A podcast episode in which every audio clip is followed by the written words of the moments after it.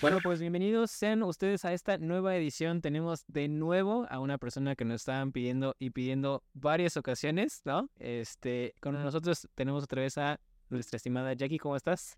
Amigo, muchas gracias por invitarme. Muy bien. ¿Y tú qué tal? Bien, bien, gracias. Pues contento de que estés acá otra vez, porque este tema pues no se acaba, ¿no? Este, este tema está muy interesante. Este, tenemos algunos videos que se hicieron virales, entonces ya eres además famosa. Este, y hay algunas, algunos temas que estábamos viendo la, justamente en los videos pasados que como que faltó un poquito a lo mejor más de información para que eh, la gente que nos esté viendo pues tenga como más conocimiento de este tema, ¿no? Claro. Y me gustaría entonces empezar con algunas preguntas que nos están haciendo. Eh, la primera pregunta que nos, que nos hacen es, ¿hace alguna diferencia positiva solicitar el crédito hipotecario en el banco donde tengo mi cuenta principal? Fíjate que en algunas ocasiones sí te conviene hacer el trámite directamente con el banco en el que tienes tu nómina o algún producto, porque pudiera ser que te ofrezcan el no pagar comisión por apertura, el no pagar avalúo o a lo mejor alguna tasa diferencial.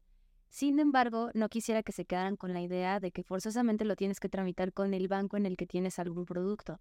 Porque actualmente muchos bancos lo que hacen es, ah, bueno, pues como me necesito tener cartera de clientes nuevos o de atracción de clientes nuevos, básicamente les voy a dar las mismas condiciones a todos, estén conmigo o estén en otro banco.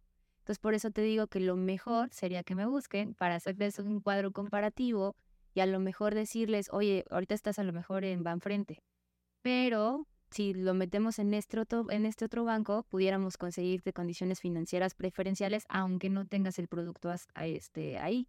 Entonces vale mucho la pena que mejor hagamos una comparación con todos los bancos para ver en dónde realmente te conviene, pero esa ya no es una limitante actualmente. Ok, o sea, yo no tengo que estar casado con el banco en el que estoy para sacar más créditos, incluso hasta automotriz o hipotecario. Puede ser con cualquier otro. Puede ser con cualquiera. Tengo incluso clientes que tienen el automotriz en un banco, la nómina en otro banco, el hipotecario en otro banco, porque también, dependiendo de las condiciones financieras que te den, es a donde nos vamos a ir. Acuérdate que la idea es que yo los asesore y los lleve a la mejor opción de crédito hipotecario. Perfecto, excelente amiga. Siguiente que nos preguntan es, si mis ingresos no son un tema, pero voy por mi primer crédito hipotecario, ¿puedo ir por una cantidad alta, entre comillas, para nivel medio residencial? ¿O por ser el primer crédito me van a topar a un nivel, digamos, de interés social? No, amigo, fíjate que actualmente esa parte ya también se homologó en los bancos y si tú tienes capacidad de pago y tienes historial crediticio, hablemos una tarjeta de crédito, un Telcel o cosas así, sí te puedes ir a comprar una casa de alto nivel o de medio residencial como nos lo están preguntando. Aquí el banco ya no es así como que tan quisquilloso de China, apenas va a ser la primera hipoteca, lo va a topar a que compre una casa de 500 mil pesos, no.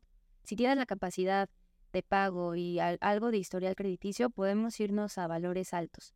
Eh, considerando que la mayoría de los bancos máximo te pueden prestar hasta un 90% del valor de la propiedad, o bien si vamos por un coffee, o sea, donde, donde participa el Infonavit y el banco, podríamos irnos hasta un 100% del valor de la casa, ya combinando esos dos créditos. Okay. Ya no estamos limitados tampoco en ese sentido. Y esa es otra pregunta que a lo mejor no nos hicieron, pero vale mucho la pena que lo aclare, porque antes pensábamos que el Infonavit o el Cofinavit era enfocado a comprar casas de interés social y la realidad es que ya no. O sea, ya podemos conjugar los créditos y comprar casas 4 o 5 millones, no tengo una limitante. Órale, o sea, no tengo que entonces, por ejemplo, si es Cofinamit, no me tengo que enfocar solamente a las, digamos, desarrolladoras que trae el gobierno, sino ya puede ser con cualquier otra que está haciendo otro tipo de casas, ¿no? Exactamente. Incluso la única regla que hay que cuidar ahí es, no me acuerdo si la vez pasada lo platicábamos, lo del visor de vivienda, que es el mapita este que hizo el Infonavit, en donde concentró las casas que se encuentran dentro de la zona urbana y que ahí podemos comprar con nuestro crédito Coffee. Mientras esté dentro del polígono de vivienda, sin problema, aunque sea de valor medio residencial o alto. Yo creo que lo que más me acuerdo fue de una de, de una casa que valía 6 millones y lo di con Coffee, o sea, no tengo una limitante con eso. Y tampoco en tradicional bancario, mientras el cliente tenga forma de comprobar ingresos este, solvencia y demás, sin problema. Súper. Siguiente pregunta, amiga, dice, derivado de la pregunta anterior, si no tengo crédito, ya sea automotriz o algún otro de monto alto, a pesar de mostrar el flujo de efectivo necesario, ¿lograría obtener un crédito hipotecario alto? Sí, sin problema. Ahí fíjate que lo único que pudiera hacer que nos suceda en la vida real es que el banco diga, sí te presto hasta el 90% del valor de la casa, pero pudiera ser que te castiguen un poquito con tasa de interés. Ahí les va. Lo que hace el banco es evaluarte como cliente y te va clasificando dentro de perfiles de bajo, mediano y alto riesgo. Entonces, cuando ven que somos jóvenes, que vamos por nuestro primer crédito, que no traemos mucho historial y aunado a otros factores, pudiera ser que te consideren como que alguien dudoso si le vamos a pagar bien o no. Entonces, a este tipo de clientes sí nos pudieran aforar hasta el 90% para una casa de valor alto, pero a lo mejor nos van a dar una tasa de interés un poquito más alta. Ahora, no se espanten, no va a ser 50% o 30%, o sea, no, va a ser una tasa como entre el 11 y 13%, que tampoco está muy fuera de rango. Y para hacer a lo mejor dentro de los primeros créditos que van sacando, valdría la pena. Ahora, acuérdense también que ya que tienes una hipoteca, a los 12 meses, si se acercan con una servidora, les puedo hacer la mejora de condiciones si durante ese tiempo pagaron de forma adecuada. Eso está buenísimo, ¿eh? Sí. Eso yo creo que es lo, lo, o sea, de lo que platicamos la vez pasada, yo creo que fue de lo que más se me quedó grabado porque dije, o sea, ¿cómo puedes si ya tienes, por ejemplo, buenas eh, condiciones hipotecarias, ¿cómo puedes todavía mejorarlas, no? O sea, pagar a lo mejor hasta menos o terminar de pagar antes, eso está increíble. Claro, y sí, fíjate que a muchos clientes jóvenes, así como tú y yo, amigo. sí, porque somos unos bebés, claro. Claro que sí. Entonces, yo lo que les recomiendo es eso. A ver, ahorita a lo mejor por el historial, que no tienes mucho y demás, a lo mejor te dio una tasa cara. Paguemos 12 meses puntual y al treceavo mes te hago una mejora de condiciones con otro banco y nos van a abrir la puerta, porque ya ahora sí va a haber un panorama un, historial crediticio de cómo fuiste pagando esa hipoteca y el banco va a decir, no, pues ya le abro la puerta y le bajo la tasa de interés. Entonces, no sé qué con esa idea de chilla, durante 20 años la tasa del 13, o sea, no, ahí podríamos conseguir una mejora de. Y la podemos hacer una vez al año, ¿verdad? Según lo que me acuerdo. Conmigo, a través de SOC, que nos, nos piden, bueno, de hecho, a través de todos los brokers, nos piden que los clientes tengan al menos 12 meses en el banco en el que están para que le podamos hacer la mejora. Pero si se acercaran antes a una sucursal, a partir del sexto mes lo pueden hacer. Ah, ok, ok, ok. Pero se puede hacer a veces sin ah, definidas, ¿no? O sea, yo puedo, si los 20 años, los 20 años los puedo cambiar, ¿no? Tengo un cliente que se ha cambiado como seis veces. Cada vez que nos cambiamos, a veces le doy dinero adicional, a veces le bajo la tasa, a veces le bajo el plazo, o sea, dependiendo de la necesidad que vaya a tener. Está precioso eso. Sí. Está buenísimo. No te casas ya de por vida con tu hipoteca, ya podemos hacer muchas cosas de cambiarnos y mejorar condiciones. Ok, interesante. Eh, de, a mí me acercó, de hecho, una duda antes de pasar a la siguiente con lo que estábamos platicando. O sea, imagínate, amiga, si yo soy, por ejemplo, alguien que acabo de salir de la uni, yo nunca he tenido una tarjeta de crédito, ni siquiera planta el cel, ¿no?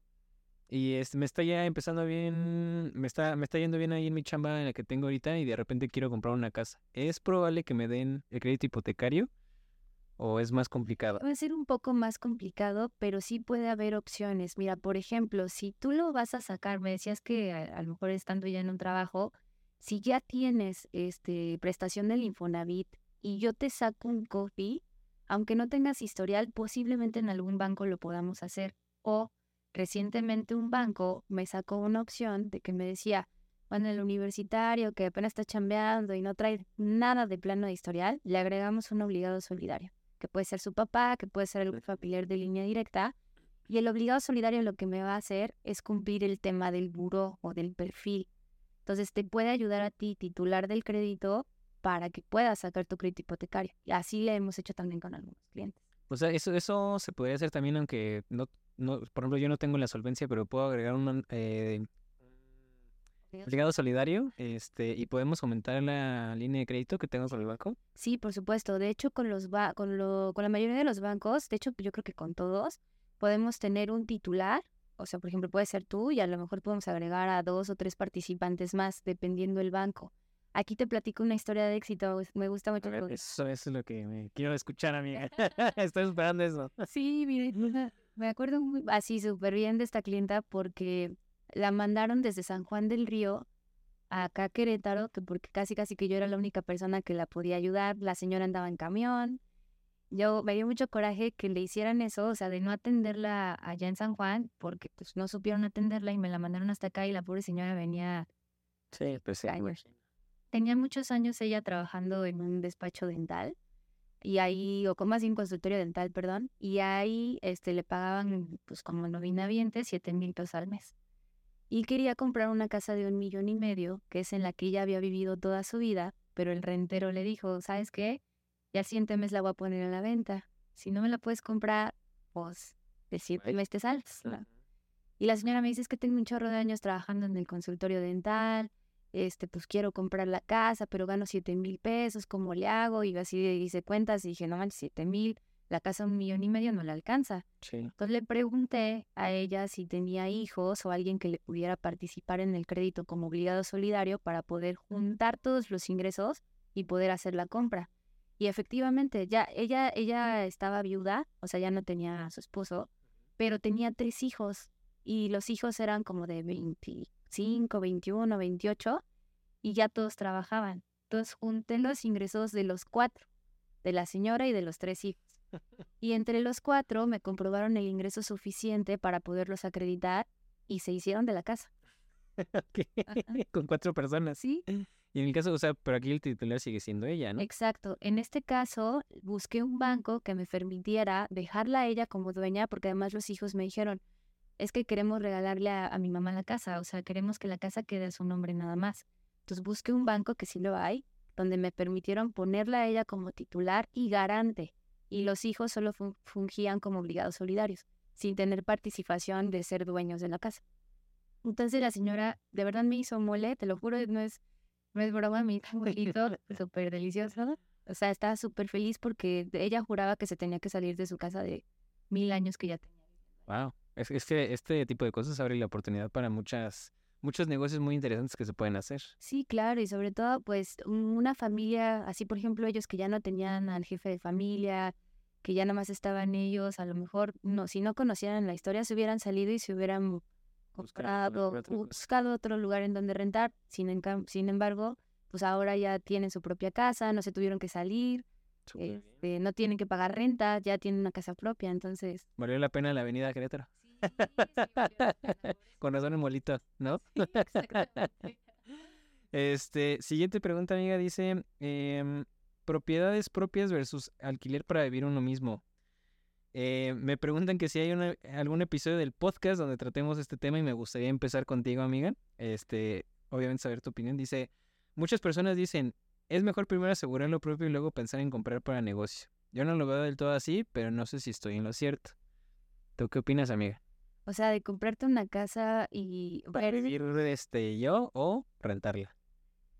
Ay, pues yo creo que depende mucho de la situación en la que te encuentres, porque, bueno, hemos hecho varios ejercicios, de hecho con compañeros inmobiliarios, con ese Mario, y, y, fíjate que en algunas ocasiones lo que han hecho algunos de nuestros clientes millennials, no sé si la clienta que preguntó sea millennial. Seguramente. Fíjate lo que hemos hecho, han comprado departamentos o casas que después subdividen y rentan esa otra parte. O sea, yo vivo en, en, este pedazo y, rento la otra parte que subdividí. Entonces, al, al subdividirla, rento esa parte, gano una lana que ya me ayuda a pagar mi misma hipoteca. Claro. Eso lo hemos hecho, este, te digo, con, con los inmobiliarios, con Mario, que es con el que más trabajo, y sin problema. Ahí los clientes se cuenta, hicimos ese ejercicio, la casa creo que era de un millón trescientos mil, al cliente se le prestó un millón cien, por ese millón cien pagaba once mil pesos de mensualidad y al subdividir, la subdividió en tres. En una parte vivía él, en otra, y las otras dos las rentaba, como dos cuartitos. Estaba cerca de una universidad. Entonces esas otras las rentó en cinco cada una. Ya obtenía diez, nada más ponía mil pesos, tenía su propia casa y obtenía diez mil pesos de ganancia. Teníamos eso.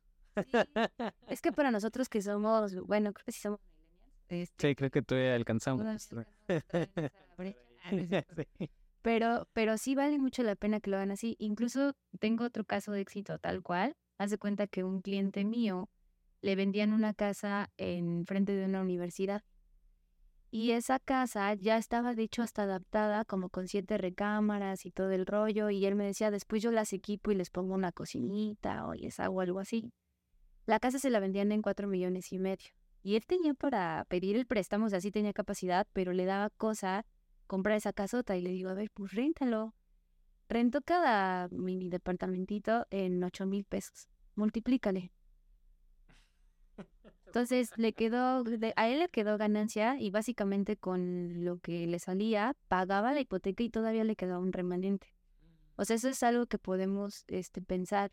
Ahí, ahí, por ejemplo, estamos cubriendo dos necesidades, una de tener tu propio patrimonio y otra de tener un negocio. Claro. Bien. Ahora, e- ese mito, fíjate, por ejemplo, lo que hizo la clienta mía, ella pagaba de renta 7 mil pesos al mes, en la que les conté de la señora que mandaron aquí a Querétaro desde San Juan. Pagaba 7 mil pesos al, al mes. Ahora, por la hipoteca, ya no iba a pagar 7, iba a pagar como 13 o 14 mil pesos. Entonces ahí ella ya tenía que poner de su lana más dinero del que ya estaba acostumbrada a pagar pero lo vio como ya es mi patrimonio. Yo ya sé que le estoy inyectando dinero a algo que ya es mío. Durante 15 años que renté esa casa, Ya hubiera sido suya. exacto. Entonces también lo puedes pensar así, que yo sé que los millennials no lo vamos a ver tanto así, o la mayoría no lo vamos a ver tanto así, pero también ha- hagan esa reflexión. O sea, durante 15 años esa señora pagó renta, que a dónde se fue el dinero? A ningún lado, no está en ninguna bolsa de inversión, no está en, en- en- en un crédito hipotecario como tal.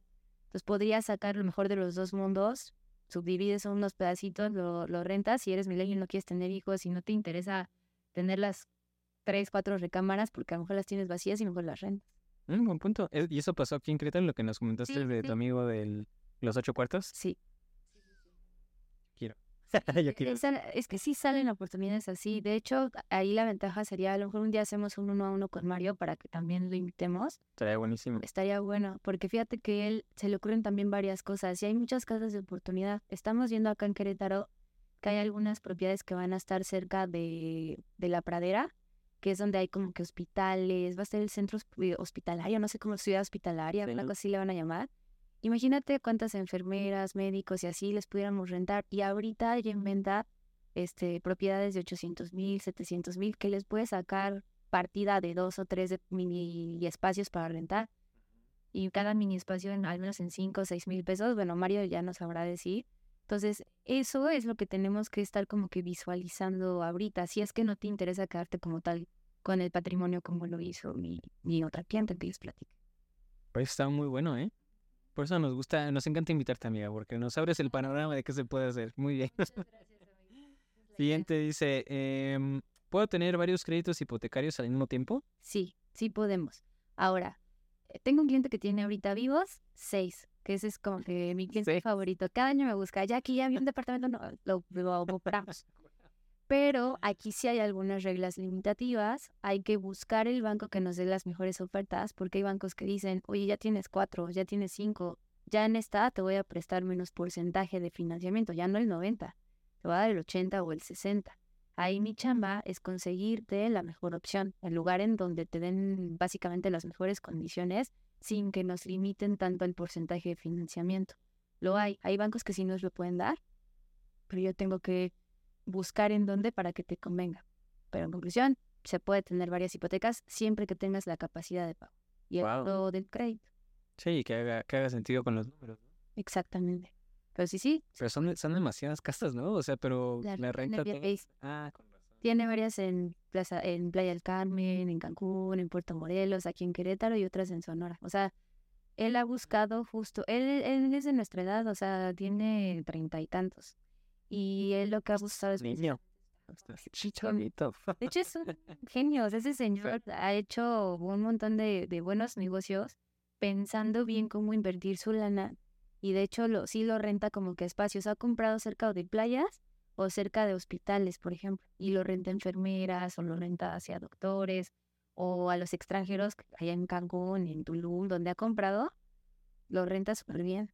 Es- Eso de hecho me lleva a otra duda. O sea, por ejemplo, yo aquí en Querétaro puedo hacer un trámite para una hipoteca de una casa en San Juan de las Pitas. Sí, ahorita yo traigo créditos hipotecarios de Sonora, traigo créditos hipotecarios dos de Mérida, de Coahuila, o sea, traigo de toda la, la República y tú puedes comprar en donde tú quieras. Eso sí, el día que firmemos hay que ir a firmar al lugar en el que se encuentra el inmueble, pero de que lo podemos tramitar de forma remota todo y nos presentamos hasta el día de la firma en la ciudad en la que vamos a comprar, se puede sin problema. Y yo les ayudo con todo eso, o sea, yo hago el contacto con notaría, con la unidad de evaluación, para que tú no tengas que andarte desplazando y ya hasta el día que firmemos ya te aviso, oye, ya firmo la siguiente semana tal fecha que te conviene y nos desplazamos para allá. Incluso si no quisieras desplazarte, podemos darle allá en la ciudad en la que vayas a firmar un poder notarial a algún familiar que viva allá y sin problema ya no te desplazas y lo limitamos a que ese sea solo para hacer esa, esa transacción. Está buenísimo. Voy a hacer una nota mental, ¿eh? Porque te voy a preguntar. Ok, dice, em, ¿los jubilados pueden pedir crédito hipotecario? Sí, claro. De hecho, son los clientes favoritos de los bancos porque ya tienen garantizado el ingreso. Entonces, fíjate, te voy, a, te voy a contar otro caso de éxito ahí para que veas las, las opciones que tenemos. El edad más plazo, hay, hay políticas en el banco en todos de la edad mínima y la edad máxima para que puedas tramitar una hipoteca.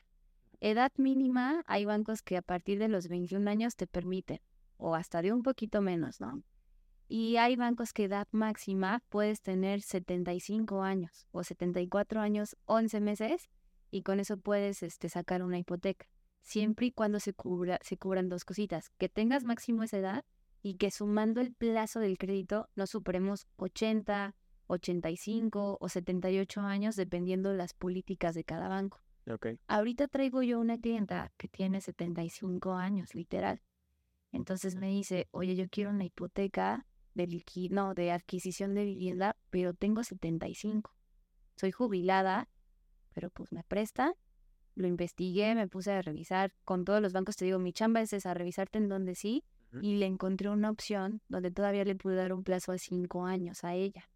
O sea, a pesar de que ahorita tiene 75, sumé los 5 del plazo del crédito y no superé los 80, que es la política máxima en algunos bancos. Ok. Entonces la pude ya ingresar a ella.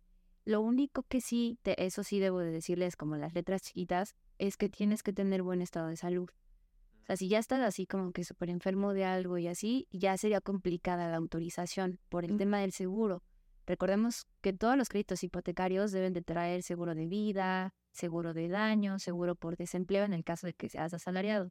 Si eres jubilado, como en lo que te preguntan, pues ahí el de desempleo no importa, pero el de vida, el de vida sí. Sí, claro. Entonces, esta señora afortunadamente creo que tiene mejor salud que yo, te lo juro, te lo juro que es una señora suyo, señora mía. Hace natación, hace, o sea, es atleta, es atleta la señora, gana premios a nivel nacional. Entonces, tiene muy buen estado de salud.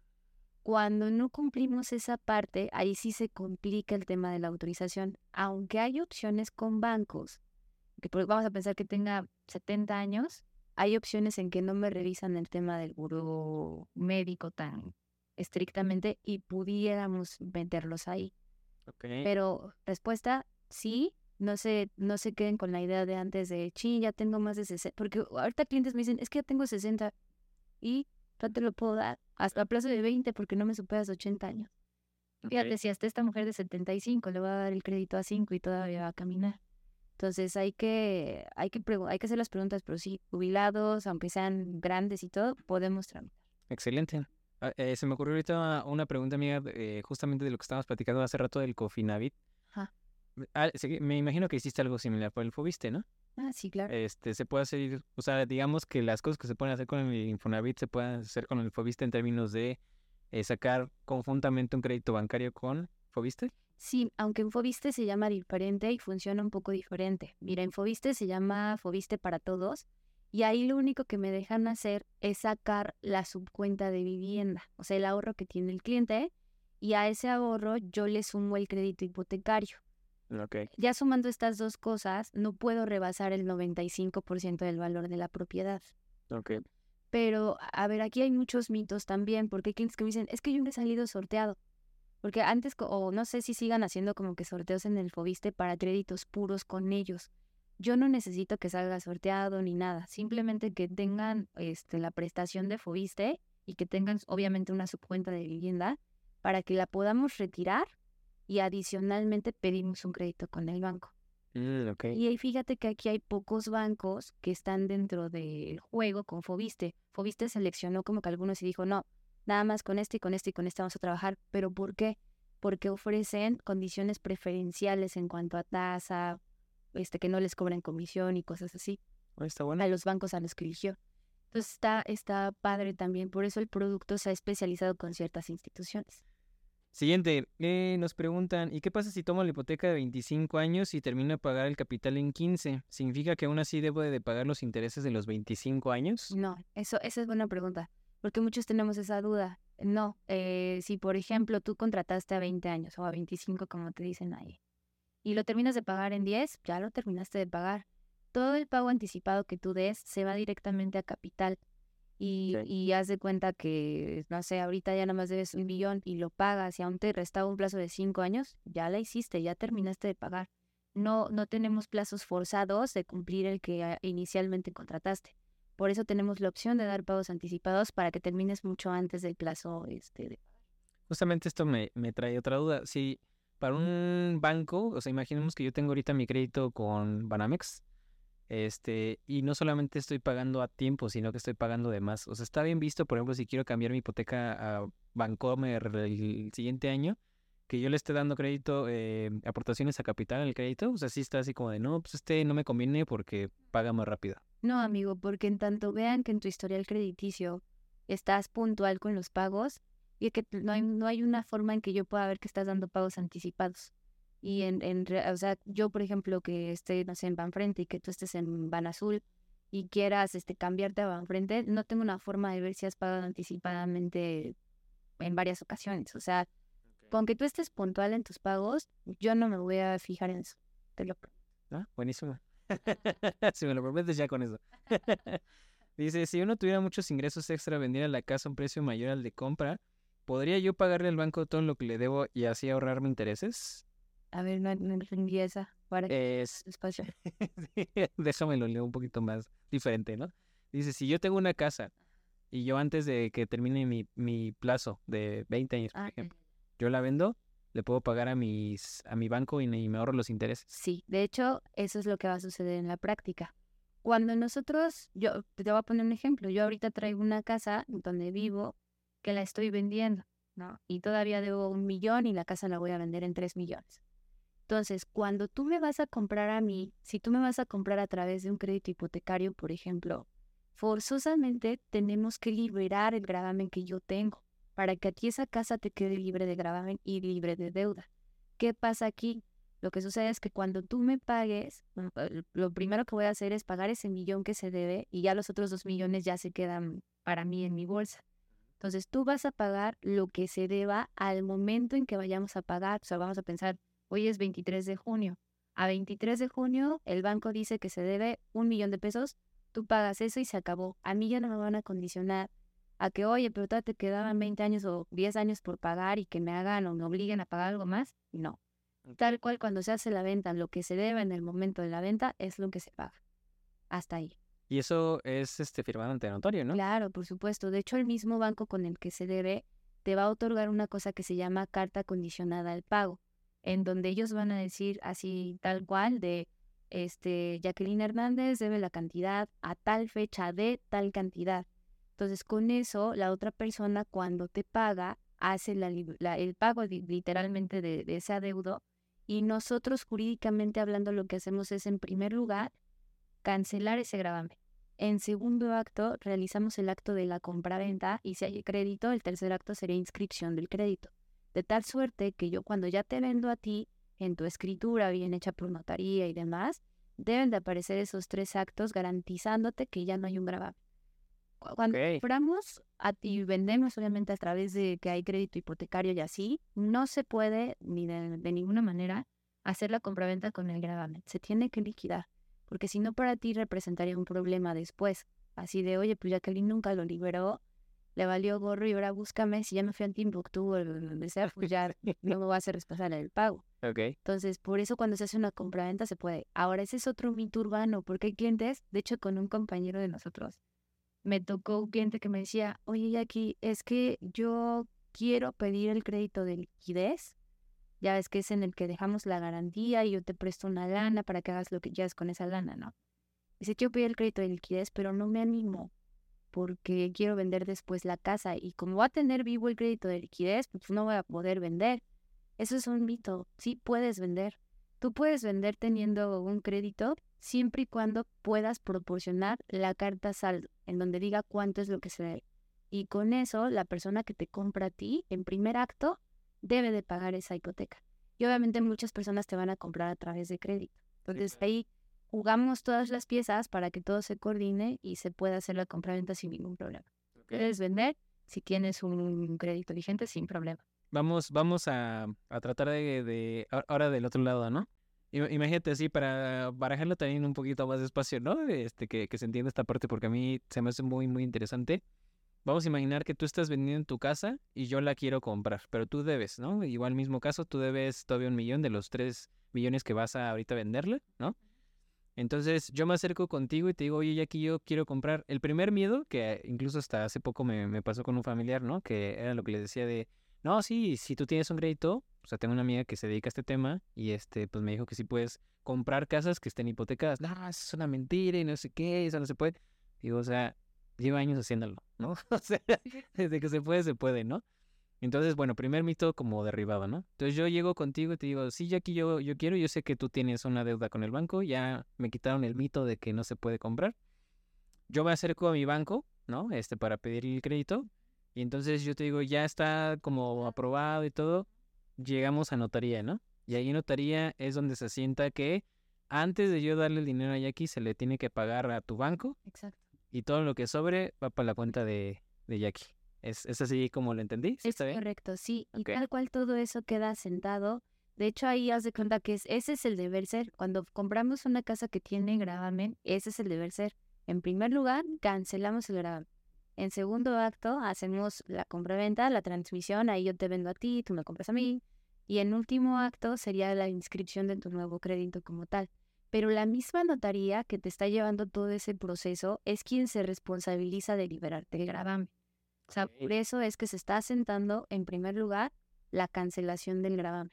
Y de hecho el banco, no te creas, o sea, el banco, por ejemplo, que decíamos que yo debía, el banco al que yo le debo da su visto bueno de que acepta recibir tu lana para liberar el gravamen. O sea, hay toda una organización ahí de por medio. No crees que nada es así como de, ay, sí, lo hacemos y no, o sea, acá entre nos y listo. no, ahí el banco dio su visto bueno y dijo, está bien, acepto el crédito que trae Eric sin problema, que él me pague a mí lo que debe Jacqueline y yo acepto liberar el gravamen. Ah, ok. Toda esa parte ya la revisó previamente la notaría. Por eso te digo, todo eso se amarra, cosa que no pasa con los traspasos. Ese es, ese es otro mito urbano, así de que, oye, quiero traspasar mi crédito. Eso sí existe, pero no se debe hacer, porque un traspaso es muy diferente. Es como si yo le debo todavía a un banco, tú me quieres comprar a mí y yo te digo, te traspaso la deuda, Eric. Yo nada más debo un millón. Ahí págale y a mí dame Sí, pues la 500 casa sigue siendo tuya, la ¿no? casa sigue siendo mía y además la deuda sigue siendo mía ante, ante el buro de crédito.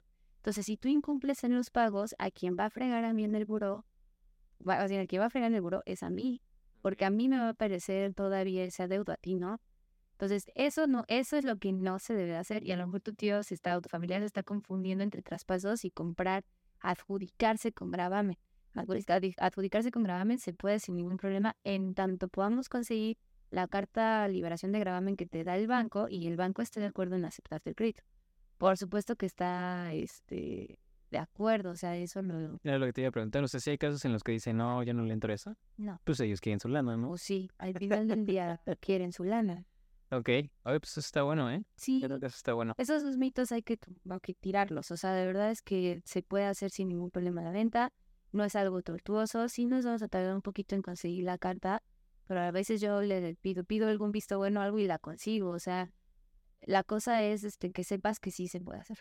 ¿Y pasa lo mismo con el Infonavit? Sí, claro. De hecho, con el Infonavit, ahí nada más hay un tema medio escabroso que sí, o sea, lo quiero platicar para que lo consideremos, porque ve, por ejemplo, vamos a pensar que yo te quiero comprar a ti, este, y tú le debes al Infonavit, ¿no? Pero yo te quiero comprar a ti con mi crédito en Cofinavit, es decir, con lo que yo tengo de info más lo que me va a prestar el banco. Ok. Cuando queremos hacer una compra así y tú le debes al Infonavit, lo único que hay que garantizar es que con mi info paguemos tu info. Por ejemplo, si yo mi info tengo 600 mil y tú a, a tu, al info le debes 500, estamos del otro lado porque yo con mis 600 alcanzo a pagar tus 500. No sé si me explico. Sí. Pero, por ejemplo, si tú debieras un millón y yo solo tengo 600 que me presta info, ahí no podemos hacer la transacción porque tú debes más de lo que a mi info me va a dar. Entonces, info con info se paga. Esa es una regla que mucha Claro, gente no eso. sabe y de repente vienen los problemas y el info no te va a dejar firmar así. O sea, porque info dice, yo me garantizo mi pago de lo que me debe el que quiere vender la casa. Yo lo garantizo con lo que ella tiene en el Infonavit. No me permite que paguemos 600 con mi info y los otros 400 con el bancario. No. Ahora otro ejemplo. Vamos a pensar, yo quiero comprarte a ti con mi coffee. ¿ah? Igual tengo una parte que me presta info y otra que me presta banco. Pero tú nada más le debes a banco. Ahí sí, no tengo bronca, te pago con el banco y se acabó. No, no te pago con Infonavit. Pero cuando se vaya a pagar al info y te vayan a comprar con y con coffee, hay que cuidar esa parte. ¿no? Tuve una operación donde se debían 4.57, hasta me acuerdo perfecto, y a mi cliente nada más le prestaban 400, me faltaban 57 mil. Lo pudimos hacer, pero se tuvo que dar un pago anticipado de esos 57 mil pesos para que al final con mis 400 termináramos de comprobar el pago. Y por eso aprendí a la mala cómo funciona esta regla. Porque yo ya tenía la firma así ya ahorita y me resultó este tal. Qué rollo a veces con el tema del Infonavit, ¿no? Sí, hay cosas que hay que aprender, diario van cambiando, o sea, no quiere decir que estas reglas sean permanentes para toda la vida, porque ellos van sacando políticas diferentes, al igual que todos los bancos, ¿no? Pero sí es importante estar como que actualizado para no quedarte con una idea que pues, no es, Claro. ¿no? Y, y ver qué tan viable es que hagas la operación. Está interesante.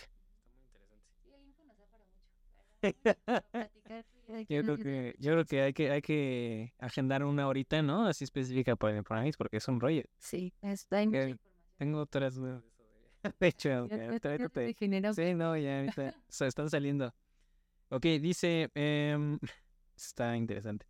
¿Qué pasaría si el que pidió el préstamo murió y queda la mujer que no tiene trabajo y no puede pagar mes a mes la casa? ahí te va. Eso ya ha pasado. El, todos los créditos hipotecarios que damos deben de traer a fuerza tres seguros. Seguro de vida, seguro de daños y seguro por desempleo. ¿Por qué? Porque ahí lo que hacemos es garantizar el pago en eventos no fortuitos como este tipo. Pues, por ejemplo, de- de hecho sí me ha pasado. O sea, vamos a pensar que yo saqué el crédito hipotecario y está mi esposo, ¿no? Y yo me muero y queda mi esposo. Ahí, si yo me morí y yo era la titular del crédito, se liquida también la deuda. Ajá. Ok, O sea, ahí ya no le queda la responsabilidad a él, se lo paga el seguro. lo paga el seguro. Y ha habido, fíjense, ahí un tip. Me ha, me ha ocurrido que de repente, por ejemplo, eh, vamos a pensar, está el esposo y va a comprar la casa, pero él solito es el que va a comprobar el ingreso, vamos a pensar. Y está casado, pero su esposa no tiene forma de comprobar ingresos. Es ama de casa. Les, les pongo un tip. Hay bancos que me permiten asegurarlo a él, obviamente, porque él es el titular del crédito, pero también agregarla a ella, aunque no esté participando con ingresos. Y si faltara cualquiera de los dos, se puede liquidar sin ningún problema en crédito hipotecario. Si falta, Esto está peligroso, amiga, también para personas. Es que qué desgraciados que todos los hombres que, con los que le platico esto me dicen, o sea que si se muere ya no tengo que pagar. Digo, o sea, la respuesta es, Es que pero seas así, no, no, así. no lo digo por mí, o sea, lo digo porque va a haber algún curiosito por ahí que no, que ah, pues órale, ¿no? Sí, o sea, Pero está interesante. sí, literalmente. Y, y haz de cuenta que es muy sencillo. Hay bancos que tienen algunos productos en donde te permiten como asegurarte a ti y a la otra persona con el mismo costo. O sea, no tienes que pagar un costo adicional. Hay bancos, no todos. Y hay otros que te dicen, bueno, a ti solito te salen 100 pesos y ya con ella te salen 200. O sea, te hacen como que el cálculo. Pero ya hay opciones en los que con un solo asegurado, o sea, por ejemplo, tú que eres titular y agregamos a tu esposa, ambos por el mismo precio. Pero es, ese también, o sea, no solamente es de vida, también es de Validez invalidez total y permanente también. y también de desempleo. ¿Desempleo no? Nada más invalidez y vida. Si participaran los dos en el crédito con, con, con ingresos, o sea, porque te di el ejemplo donde era el esposo trabajador y la esposa ama de casa. Ahí pues ella no podría tener un desempleo porque pues, no está Sí, trabajando. Pero si ambos trabajan y ambos comprobaron ingresos en el crédito, ambos tienen su garantía de seguro Entonces, si, si ahí la despiden, entonces entraría también a pagar parte de su de la mensualidad, su seguro. Sí, claro, eh, no parte, sino la mensualidad completa. O sea, porque ahí los dos están participando en el crédito para poder pagarla. Entonces, si uno se queda sin, sin sustento, se entiende que ya no se puede pagar la mensualidad. Entonces, el seguro le cubre a la obligada solidaria o al titular del crédito en algunas instituciones. O sea, yo, de- yo debo 10. Mi esposa se quedó sin empleo. Entra el seguro y paga los 10. Sí. du- no durante un año, o sea, no Sí, no, no. pero hay tiempos, duran hasta nueve mensualidades las que te pueden dar. Hay algunos bancos que te las dan en, en una sola exhibición, las nueve mensualidades, o hay algunos que te dicen puedes tener dos, tres eventos al año y cada evento tres meses cada uno. O sea, ahí como que esas condiciones sí dependen de banco a banco, pero en, en- en conclusión, tenemos la cobertura también para desempleo para ambos. Pues está interesante. Sí, en caso de invalidez, ese sí es. Ya, o sea, se paga completamente la, la verdad. la deuda. O sea, a pesar de que sean los dos. Sí, claro, también. O sea, vamos a lo mismo. Vamos a pensar que tu esposa es la que se enferma de una esclerosis múltiple y ya no puede seguir trabajando. Ahí se cancela el crédito al 100%. Aunque tú sigas vivo, aunque tú sigas bien de salud, porque la póliza está garantizando la cobertura de ambos. Por eso es importante que sepamos que todo crédito hipotecario a fuerza debe traer esos seguros y ya vienen incluidos en las tablas de amortización. Hay clientes que me dicen, oye, pero es que yo ya tengo mi póliza con GNP. ¿Para qué tengo que contratar otra? A ver, acuérdense que la de GNP te va a cubrir cierta suma asegurada Claro. te va a dar la lana o a tu beneficiario. El seguro de crédito hipotecario va a pagar la deuda. Y son pólizas completamente diferentes y no se contraponen una con la otra. Si llega a faltar la persona y tiene su seguro de vida con X seguro, la suma asegurada se la van a entregar a su beneficiario. Y si fa- y obviamente si falló, si faltó y necesita que se pague la deuda del crédito hipotecario, con el seguro de vida se liquida. Está muy interesante, ¿eh? O sea, eso yo no. Me acabas de abrir el, el. No, es que Está muy interesante. cosas que, que, que debemos de conocer, porque digo, mucha gente como que dice, no, ¿para qué lo quiero? O la otra, siempre me preguntan, oye, ¿quién es el beneficiario en mi seguro de crédito hipotecario? El beneficiario es el mismo banco, porque el banco es el que te está prestando el dinero. Entonces, en el caso del seguro de vida, si tú pusiste, vamos a pensar que pediste un millón de pesos, si faltas, el seguro de vida le paga al banco. Y con eso ya queda libre de, de deuda tu, tu hipoteca. Libre de deuda, más no libre de gravamen. La persona que dejes como dueña o- o heredera de esa propiedad es quien tiene que hacer el proceso para liberación de gravamen. O sea, ya no se va a deber nada, cero pesos, porque el seguro lo va a pagar, pero hay que hacer un proceso de liberación de gravamen. Que luego no lo hacen, dicen, ay, ya no le debo al banco, ya me lo pagó el seguro. Si ya no se le debe al banco, pero le vas a tener que decir al banco, papelito habla, dame el documento donde diga que ya no te debo para irme al registro público a liberar mi gravamen. Sí, es que el problema es que cuando en X caso lo quieran vender esa propiedad, va a estar al nombre del banco, no va a estar al nombre de ellos, ¿no? No, ese es otro mito, qué bueno que lo toma, que lo sacas a la luz. Muchas veces me dicen, es que yo no le he terminado de pagar el banco, todavía está en nombre de Santander, vamos a pensar. Eso no es cierto. Cuando tú compras a través de crédito hipotecario, desde un inicio, desde el inicio de los tiempos, la casa queda a tu nombre, a nombre de Eric. Lo único que va a suceder es que en el registro público de la propiedad va a aparecer una nota de gravamen a favor de Santander, por ejemplo. ¿Qué quiere decir? Que pues ahí, en tanto no les termines de pagar, va a estar esa notita, pero nunca está a nombre de ellos la casa. Está a nombre tuyo. Al momento que les terminas de pagar, con la carta que te dan de que ya les pagaste, puedes acudir al registro público de la propiedad y solicitar quiten la nota de gravamen. Pero en todo momento la casa está en tu nombre. En todo momento. Y eso mucha gente no lo sabe. Y siempre es una pregunta muy común. O a veces, ¿ahí qué sucede? Cuando ya hacemos esa cancelación de gravamen, eso literal es una escritura que te van a dar. Pero esa escritura no sustituye la primera que te dieron cuando compraste. La primera que te dieron cuando compraste, esa es la buena. O sea, esa, esa es de ya cuando tú te adjudicaste a tu nombre esa propiedad. La segunda de cancelación, ese es un anexo a la escritura, en donde demostramos que estamos liberando el gravamen. Pero, bueno, a lo, que iba un poquito más con mi comentario, digo, eso ta- también no lo, no lo, no lo tenía en el radar, ¿no? ya me lo este, pusiste en check. Eh, es, o sea, por ejemplo, si ya mi familiar falleció, yo me quedé con la casa, pero todavía tiene el gravamen. Si yo lo quiero vender, a la hora de que vayamos a hacer eso con el em, con el fedatario público, en este caso el, el no, el notario, o sea, el notario se va a dar cuenta de que tiene un gravamen, ¿no? La, porque no, no, no, no sé cómo sea ese Ahí te va. La casa era de tu papá, tu papá falta, tocamos madera, Qué y te hereda a ti. La casa no está a tu nombre. ¿A, nombre de quién está? Sí, de ahí, pa. De tu papá. Si él falta y deja un testamento en donde dice que tú eres el heredero, tú te tienes que adjudicar el inmueble. Eso es lo que tienes que hacer. ¿Para qué? Para que el registro público de la propiedad, la casa quede a tu nombre. Porque actualmente está a nombre de tu papá. Si él faltó a la hora de hacer la compraventa, no se va a poder hacer de ninguna manera hasta que la casa no quede a nombre de la persona que heredó. Y va a tener aparte el gravamen con... Exactamente. Ahora, fíjate. ahí en estricto sentido, ¿cómo funcionaría? Falta tu papá, tú eres el heredero, tú acudes al banco y tú dices, oye, faltó mi papá, quiero aplicar mi seguro de, bueno, el seguro de vida que él tenía para liquidar el adeudo. Ok, perfecto. Se liquida. Oye, banco, ya no se te debe, ya te pago el seguro, libérame, dame mi carta de liberación de gravamen.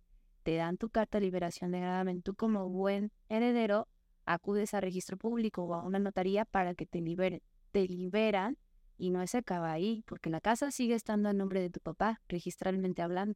Entonces ahora es promover la adjudicación de ese inmueble. Si dejó un testamento, ya estamos hechos, porque ahora nada más se promueve que den así como un, un documento en donde digan que ya tú te puedes adjudicar y te adjudicas el inmueble para que en registro aparezca tu nombre. Y ahora sí puedes vender.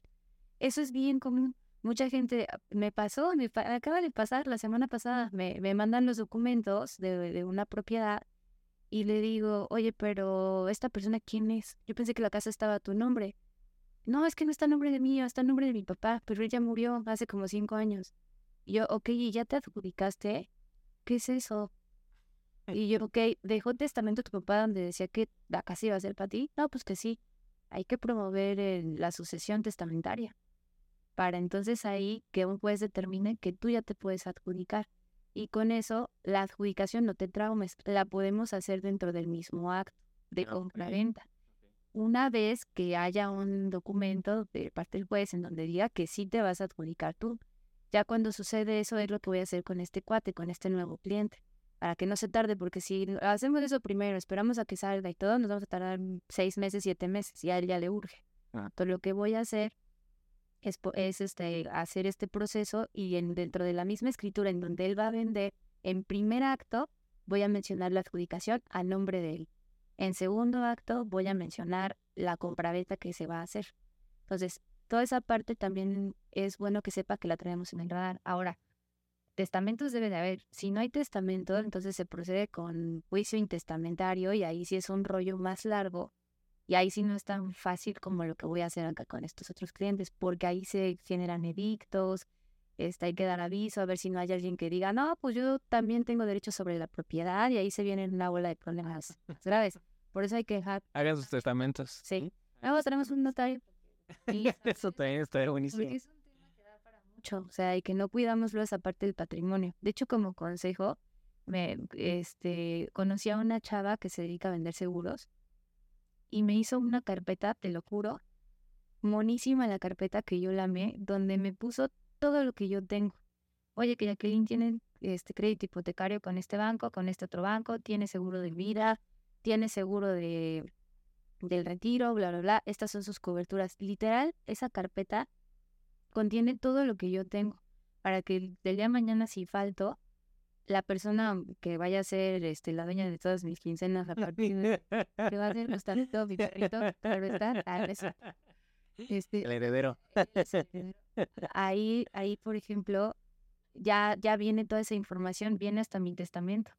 Entonces va a ser fácil para esa persona que, que herede todo eso, pues saber que sí puede cobrar, que sí hay una póliza por ahí. Eso es un super tip, ¿eh? Pero te juro que lo amé. Lo tengo ahí en mi librero y ya le avisé a, mi esposo que sería eh, la persona indicada. Oye, ahí está todo. O sea, si llego a faltar, si llega a pasar algo, ahí está la Sí, a ellos también les dejé una parte, ¿no? Entonces, es avisar y es tener todo listo, todo preparado. Con COVID, no manches, o sea, hubo gente de 20 años que murió. sí. Horrible. Entonces, sí es importante que tengamos eso previsto. O sea, que tengamos ahí como que el testamento y todo para que no pasen todas estas cosas. Súper interesante. Y nosotros, por ejemplo, si yo estoy del otro lado de la mesa y yo soy el que va a comprar, o sea, yo, yo tengo que cerciorarme antes de que voy a comprar una propiedad que esté libre de gravamen, ¿no? Y deja tú de libre de gravamen. Si tiene gravamen, no hay bronca. En tanto consigamos la carta de liberación, se puede hacer sin ningún problema. O sea, no se espanten tampoco los compradores. Oye, pero es que tiene deuda. ¿Qué vamos a hacer? Si el banco al que se le debe está dispuesto a dar la carta de liberación, que todos lo están, podemos hacer el proceso sin ningún problema. Ok. Yo lejos de eso, de preocuparme por eso, me preocuparía porque la casa no esté a nombre de la persona que vende. Ahí sí, porque entonces ¿quién me va a firmar mi Sí. compraventa? Sí. Entonces ahí podemos mejor asegurarnos de revisar en registro público de la propiedad, que también ahí les podemos ayudar con eso, de que, oye, este, identifiquemos si es la persona que te está vendiendo o no es la persona. Porque luego ahí vienen otros temas, pues digo que hay, hay que invitar a un notario. Ahí vienen otros temas en donde a veces me dicen, Jackie, es que la casa yo la estoy vendiendo, pero no está mi nombre. A mí me dieron un poder notarial para vender. Hay que checar que ese poder esté vigente, esté inscrito debidamente, cuente con todo lo que se pide normalmente para que puedan vender a través de ese poder. Porque eso también pasa. A p- poderes amplios, no sé si has escrito. que no te entiendo. Me van aquí así. Te preocupes, me pasa cada rato con Ay, me choca, me Lo- choca. Cuando le hablo para que me haga caso con algo, ni me pilas. Sí, no. Estoy dando es una conferencia. Algo nos pasa. No te entiendo. Sí. A ver, te hace quedar mal, ¿no? Caray. Otro día dando una conferencia con Ip y yo había en entrada y todo y esa madre, ¿qué dices? Ah, sí, Querétaro, no sé qué. Y yo, ¿qué? Estoy hablando así. Siempre me dice lo mismo, no te entiendo. Yo tampoco. Sí. Sí, entonces, por ejemplo, ahí en ese tema, este, hay que asegurarnos bien, bien que el poder esté bien. Hay gente que te dice, tengo un poder irrevocable que me dieron en el 85. Ese para mí y para los bancos no jala. Todo poder notarial con el que se pretenda firmar tiene que tener máximo dos años de haberse realizado. Máximo. Máximo. Si tiene más de ese tiempo, no vamos. ¿Por qué? Por políticas de los bancos. Aunque diga irrevocable, aunque diga el poder amplísimo de poderes que hasta así, no, Poder de Dios. poder de Dios no. O sea, tiene que ser máximo dos años haberse emitido y tiene que cubrir ciertas cosas. Eso también yo se los reviso para decirte si va o no va, si no lo tienes que actualizar. Oye, se me ocurrió ahorita algo, amiga, que me platicó justamente alguien que compró una casa, pero la persona que la construyó, porque también era la que estaba vendiendo, se la vendía a dos personas al mismo tiempo. O sea, eso, eso puede haber forma de, de evitarlo. Claro. Por eso es bien bueno que compres a través de un banco, que, saques un crédito hipotecario. Los bancos, a la hora de que vamos a hacer una compraventa, vamos a pensar que tú me compras a mí y tú le dices a tu banco, oye, ya encontré la casa, le voy a comprar a Jacqueline.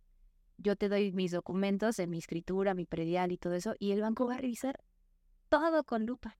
Al banco no le conviene que tú compres una casa con gravamen, al banco no le conviene que eh, otra persona quiera comprar al mismo tiempo la propiedad y te voy a decir cómo lo evitamos. Pedimos una cosa bien bonita que se llama aviso preventivo. El aviso preventivo es una inscripción en donde se dice la casa de Jacqueline Hernández, ubicada en tal lugar, trae un aviso preventivo de que él quiere comprar a través de crédito con tal banco. Entonces, cualquier otro que quiera obtener un certificado de libertad de gravamen o algo con respecto a la casa, no lo va a poder hacer porque ahí hay un aviso preventivo. Su máquina. Por Está eso, bueno, ¿eh? muchos clientes yo les digo, a veces me dicen, no, es que yo tengo la lana para comprar. Pídete 300 mil pesos, 400 mil para que intervenga un banco y revise toda esa parte. Porque el banco, obviamente, al, al tener esa garantía con respecto al crédito que prestó, va a investigar todo al dedillo. Por eso los avalúos que hacemos, revisamos que no haya este, grietotas así que al rato se te caiga la casa. O sea, toda esa parte de estado de conservación, tema jurídico, que no se daba agua, que no se daban prediales, todo eso acá se revisa al dedillo. Ese es un súper tip para alguien que esté, o sea, por ejemplo, también tengo otro familiar que él le encanta estar en el tema de inversión inmobiliaria y él compra ya sea terreno o casa, ¿no? Pero pues él le gusta dar todo cash, este, o bueno, pagar todo en Bien. efectivo, ¿no? Entonces, pues es que ya lleva muchos años. Entonces, este, hablando justamente de este tema de los créditos, digo, lo que me estás diciendo me hace muchísimo sentido. O sea, para tú evitarte todos esos problemas que puedas tener después con la propiedad, pues aunque saques, no sé si se pueda 100 mil pesos a lo A mejor, partir de 100 mil con algunos bancos podemos entrarle. Súper bien. Te hacen toda esa revisión. Digo, al rato ya liberas el gravamen. La liberación te cuesta 4 mil pesos y te evitas muchos problemas. Claro, La verdad es que yo sí les recomiendo eso, porque el banco no se, no se va a meter con una propiedad que tenga problemas. Entonces, si tú estás pensando en comprar y dudas de la veracidad de la información, de que si hay, porque luego hay embargos, luego hay gente que debe prediales de mil años, ya hasta incluso hay embargos inscritos en registro público y cosas así sobre la propiedad, todo eso el banco no lo va a pasar por alto. Wow. Y es, toda esa investigación, digamos, todo lo que hace el banco para asegurar esa hipoteca, ¿cuánto le costaría a un mortal como tú y como yo si lo hiciéramos por fuera? Nada, amigo. De todas formas, acuérdate que cuando compramos tenemos que pagar los gastos notariales con efectivo o con crédito de banco, a fuercita. Y esos no te salen más baratos si compras a través de crédito bancario o compras, compras a través de recursos. O sea, acuérdate que toda la asesoría que yo les doy, todo lo que hacemos eh, a través del banco y demás, no les cuesta nada a nuestros clientes. Ok. No les cobra absolutamente nada. Y la notaría le va a cobrar lo mismo al que compra en efectivo que al que compra con crédito. Pero eh, bueno, mi, mi pregunta iba más enfocada que, por ejemplo, si yo, o sea, yo no lo quiero hacer con un banco, pero quiero saber todas esas cosas que el banco investiga, o sea, que se mete hasta las entrañas de la casa, que se mete a ver las grietas, que se mete a hacer análisis estructural, no sé. Todo ese tipo de cosas, como cuánto crees que le cueste a un inversionista hacerlo por fuera si no lo hace el banco. Amigo, pues a lo mejor no tanto en dinero, pero sí en tiempo y en estar atrás de la gente, porque ahí es más bien como que conseguirte una unidad de evaluación de tu confianza, un notario de tu confianza, andar cazando a la gente para que, oye, la mano, ya lo revisaste, ya checaste, que el deber ser de una notaría es entregarte tal cual como el banco hace la revisión, el deber ser. Pero ya ha habido casos que hemos escuchado todo el mundo de donde, oye, que al resultado que tenía gravamen y nos dimos cuenta. O sea, a mí me ha tocado escuchar cosas así, cosa que nunca va a ocurrir cuando está un banco de por medio. Sí, bueno, las Entonces, no creo que en dinero te cueste como tal algo así como que muy grave, pero sí vas a tener que estar metido y presionando y tienes que saber de lo que estamos hablando. tienes que estar ávido de ese conocimiento para saber hacer las preguntas correctas de, oye, ya me checaste este tema, ya me checaste lo del agua, ya me checaste, o sea, y estar como que al pendiente y tú mismo saber como que consultar para que al final no te vayan a salir con algo. O sea, yo, yo le veo más bien eh, que no es costoso en lana, pero sí en tiempo. Yo creo que eso es lo que más vale la pena.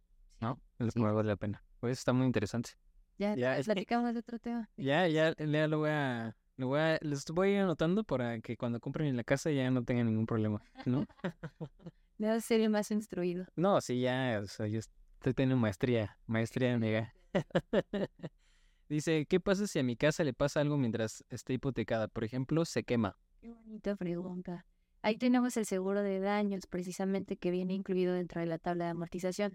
El seguro de daños te respalda una suma asegurable de la propiedad que suele ser como entre el 70 y el 80% del valor comercial. ¿Por qué? Porque obviamente el terreno sería muy difícil que se dañara. Entonces, por ejemplo, un valor comercial te considera todo lo que vale el terreno y todo lo que vale la construcción. Entonces, si vamos a pensar, vale 2 millones comercialmente hablando esa casa, tu suma asegurada a lo mejor va a ser, no sé, de 1.800, 1.600, dependiendo del valor del terreno. Pero bueno, la, respuesta es, con esa suma asegurada, lo que hacemos es cubrir incendio, inundación, impacto de rayo, granizada, riesgo hidrometeorológico, erupción volcánica, terremoto. Todo eso te lo va a cubrir básicamente al 100% de tu suma asegurada. Incluso hay, hay, pólizas que te llegan a cubrir también contenidos. Ah, porque una cosa es que se te dañe la estructura de la casa o la casa como tal, y otra que también se te dañen tus muebles, tu refri, tu, sala, tu comedor. Entonces, las pólizas de seguro están preparadas para respaldarte ambas cosas al mismo tiempo, tanto el daño estructural como el daño de, la, de, de, lo, que, de lo que tienes de contenidos. Hay pólizas que también te cubren responsabilidad civil, hay pólizas que te cubren también gastos extraordinarios. ¿Qué es esto el gasto extraordinario? Oye, pues me quedé sin casa porque se me incendió. ¿Dónde voy a vivir? ese es un gasto extraordinario. Te cubre, por ejemplo, hospedaje de hotel o de, alguna, de algún lugar en el que puedas vivir en lo que se arregla tu casa. Acá en Querétaro es bien común la inundación, pero en Ciudad de México un terremoto, por ejemplo, tenemos esa cobertura también. Eh, entonces, al final del día, y son pólizas bien baratas, amigo. O sea, Sí, o sea, por ejemplo, ahorita firmé una hipoteca de un millón de pesos y el seguro creo que me costaba 300 pesos al mes, el seguro de daños, y te cubre toda esa parte. Digo, depende de banco a banco también como que lo que te vaya a cubrir, porque hay bancos que excluyen algunas coberturas, pero hay otros que te tienen todas las coberturas y yo todo eso se los explico. Oye, con este tenemos estas coberturas, con este otro nos faltaría estas otras que no las cubre, pero puedes contratar todavía un seguro por fuera, un externo, para tener toda la cobertura al 100% y no se contrapone una póliza con la otra. Entonces ahí cubrimos justamente en tanto estés pagando puntual tu hipoteca, tienes la cobertura garantizada de todos esos siniestros. Aquí me surgen dos preguntas, amiga. La primera es, ¿la suma asegurada de esas pólizas es el valor del inmueble? No, es lo que te decía, no es el valor como tal del inmueble, porque el valor de total del inmueble incluye el valor del terreno. Y el terreno, salvo que tengas un socavón, no se te puede llegar a dañar. Entonces, lo que hace la suma asegurada es, si mi casa vale 2 millones y el terreno vale 500, lo que hace es excluir el valor del terreno y al final te queda tu póliza de un millón y medio. Entonces, lo que te cubre la suma asegurada es toda la estructura de la propiedad. Ok. Y, por ejemplo, en caso de ser un departamento, nada más es el puro departamento y punto. Exactamente. Y si tienes bodega o estacionamiento y también se llega a dañar esa parte, también te lo cubre en el caso del Ok, buenísimo.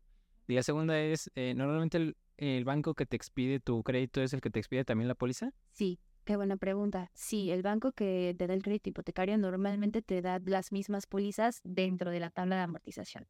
Pero en 2013 salió una reforma financiera en donde decía que todos los clientes ya no nos vamos a casar a fuerza con alguna institución y ya no estamos obligados a contratar con la misma institución los seguros. Tú puedes contratar de forma externa tus seguros si es que en algún otro lado te los dan más baratos y llegar con el banco y decirle, oye, ¿cuáles son los requisitos que me pides para yo presentarte mi póliza de vida de este asegurador? Y ya mientras tú presentes los requisitos que el banco te requiere, sin problema puedes meter una póliza externa tanto en vida como en daños para la propiedad. Ok. Pero en la vida real, lo que también me ha sucedido es que a veces suele ser más caro contratarlo como por fuera. Claro. ¿Por qué? Porque te exigen en, en la, eh, bueno, en la aseguradora por fuera que pagues un año de, ese, de esa póliza. Y acá en la hipoteca son mes con mes, la vas pagando dentro de tu mensualidad. Ok. Entonces a veces no suele ser tan barato, Ok. pero podemos hacer el intento. Pero eso no, o sea, es, es sí o sí tienes que tener tú tus pólizas cuando Sí. tengas tu crédito hipotecario. Es Sí. como los créditos automotrices, ¿no? O sea, no puedes traer un carro este, de agencia que estás pagando con crédito sin, Sin seguro. sin seguro. Sí, claro, sí, no, acá invariablemente sí o sí debes de tenerlo. Ya explicábamos las diferencias porque te decía, hay muchos clientes que salen con que yo ya tengo mi póliza de seguro de vida, porque tengo que tener otra? Porque esta es exclusiva para la hipoteca, para pagar la deuda. Pasa lo mismo con el de daños. Si llega a ocurrirle al- algo a la casa, que es lo que nos preguntaban del incendio, con eso resarcimos el daño, con esta póliza que tenemos. Está bueno, ¿eh? Está bueno. Sí, y incluso he tenido clientes que tienen dos pólizas, la del banco y tienen aparte externa otra de daños. Entonces ahí pueden cobrar las dos pólizas, no se contrapone. Bueno. Que justamente a- hace poco, que te como unos tres meses, a un vecino se le empezó a quemar la casa. Así literal, o sea, llegamos y estaba así la llamarada, así, o sea, literal estaban saliendo así llamas y llamas y llamas. Y este, y por ejemplo, pues ya, llegaron los bomberos y la policía y bla, bla, no, o sea, un relajo. Sí, sí. Todo ese tipo de daños que causó, por ejemplo, porque literal quedó chamuscado todo por dentro en el segundo piso.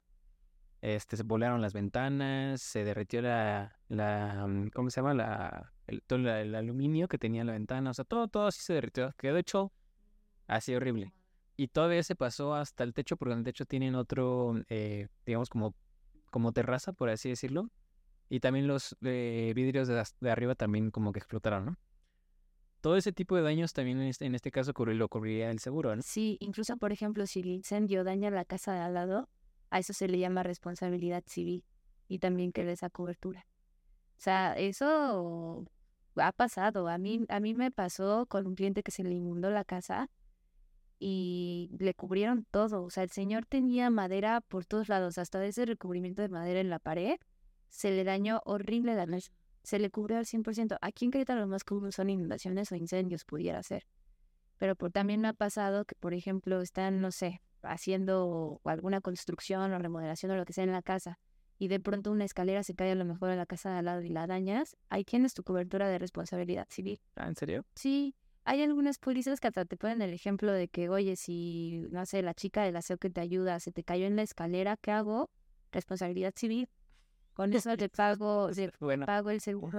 Sí, sí, sí. está bueno, ¿eh? O mi perrito se salió y mordió a alguien, pues también cubrimos esa parte con Aunque sea hipotecario. civil. Exacto.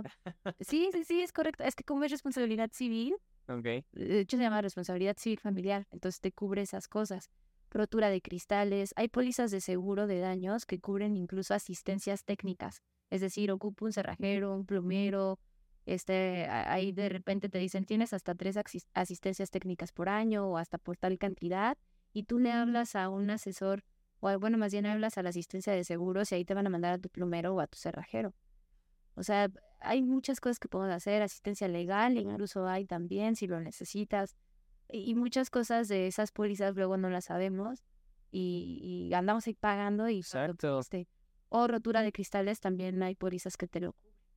Es que es lo que te digo, amigo. O sea, la cantidad de información que desconocemos sobre este tipo de cosas que a lo mejor nosotros nada más lo vemos por un, por una cosa, ¿no? De yo quiero mi dinero para poder comprar la casa. Pero estamos dejando de ver un montón de otras bondades, si las queremos llamar así, o beneficios que puede tener todo este tema también de, de sacar un crédito hipotecario, ¿no? Sí, claro. O sea, se me viene a la cabeza lo que te platicaba hace rato. O sea, si yo tengo el dinero para comprar la casa, ¿me conviene comprarla así de contado? Pues igual y sí. Y me ahorro a lo mejor poquitos intereses o algunos gastos, ¿no? Pero también lo que no estoy teniendo es toda la ventaja de que el banco se ponga a investigar todo lo que tiene, todo lo que conlleva comprar esa propiedad en específico, porque puede tener X o Y cosas que a lo mejor yo me meto a investigar, pero me voy a tardar a lo mejor una o dos semanas investigándolo, ¿no? Sí, claro. De hecho, ahorita justo con eso que estás diciendo, en la mañana me pasó con un cliente que él tenía la lana para comprar el DEPA, pero me dijo, me falta tantito para los gastos notariales, entonces sí voy a sacar el crédito. La casa que le querían vender trae gravámenes y él no se había dado cuenta. Hace cuenta, te cuento, el crédito, el, el, el vendedor primero lo sacó con el info y luego esa deuda la pasó a Banamex. El Ban- Banamex le pagó al Infonavit, pero Banamex no liberó Infonavit, no liberó el gravamen de. Pues ahí estaba vivo este. Entonces el cliente no se hubiera dado cuenta porque le entregaron carta cancelación de gravamen de Banamex. Pues él le dice, ya está libre de gravamen. Revisa el registro público y le digo, "Mm, mm, este no lo liberaron. ¿Cómo? ¿A poco no lo liberó él? El deber ser era que este lo liberara, pero no lo hizo, porque a veces se les da, se les daba la opción a los clientes de pues ya tú te encargas y tú lo liberas por fuera. Ya no. Ahora se tienen que matar, o, se- o al menos con tu servidora me encargo de que se mate porque se mate se graba. Sí, claro. Pues sea, es que sí. porque si no, Tiene 15 años que lo hicieron y nunca liberaron acá. Entonces ahorita estamos consiguiendo la carta de liberación porque al info ya no se le debe nada. Estamos consiguiendo la carta de liberación para que ahora mi cliente que va a comprar ya lo compre sin la sin. Entonces, o sea, toda esa parte es lo que te digo, es, la, es lo que hay que tener como que un poquito de certeza de qué se va a hacer, cómo estamos parados y todo, para no tener miedo de hacer el movimiento. O sea, esa parte es importante. Ah, poderoso. poderoso. Oye, amigo, pues me da mucha tristeza cerrarlo aquí. Pero bueno, este, yo creo que eh, hace falta también que nos sentemos en otra ocasión para hablar exclusivamente del Infonavit, porque yo creo que hay un montón de preguntas que nos van a hacer. Eh, pero te agradezco muchísimo por haber estado hoy en esta edición tan especial sobre otra vez créditos hipotecarios y sistemas de hipoteca. Muchísimas gracias, amiga. Gracias a ti por invitarme, amigo. Y sí, la, ya llevamos varias horas aquí platicando. Ya hay que agendarnos otra para seguir charlando al respecto. Gracias. Exacto. Y también los invitamos, este, que si tienen alguna duda, alguna cosa que quieran eh, saber y sobre todo si quieren sacar un crédito hipotecario, pues aquí está la, la mejor en este tema. Nos puede dar asesoría en cualquier lado del, del país, ¿verdad, amiga? Sin problema. No tengo Ok. limitantes. Ay, sí. Eso es todo. Entonces, nada más acuérdense, si nos vamos a acercar allá aquí para pedirle asesoría, para pedirle este que nos eche la mano con un crédito, nada más, bien importante tener por lo menos el 10% de lo que nosotros necesitamos para la propiedad. O sea, si va a ser una propiedad de 2 millones, por lo menos que tengamos 200 mil para gastos notariales, para escrituración y todo este tipo de cosas, porque recordemos que el banco no nos presta el 100%, ojalá, Ay, ojalá. pero no lo hace, ¿no? Entonces, nada más, si quieren, lo pueden hacer. Dej- eh, déjenos sus datos aquí en la descripción. Tenemos un link especial solamente para el tema hipotecario y va a ser directamente con Jackie. Entonces, dejen sus datos y nos vemos en la siguiente edición, amigo. Muchísimas gracias. Gracias a ti, amigo.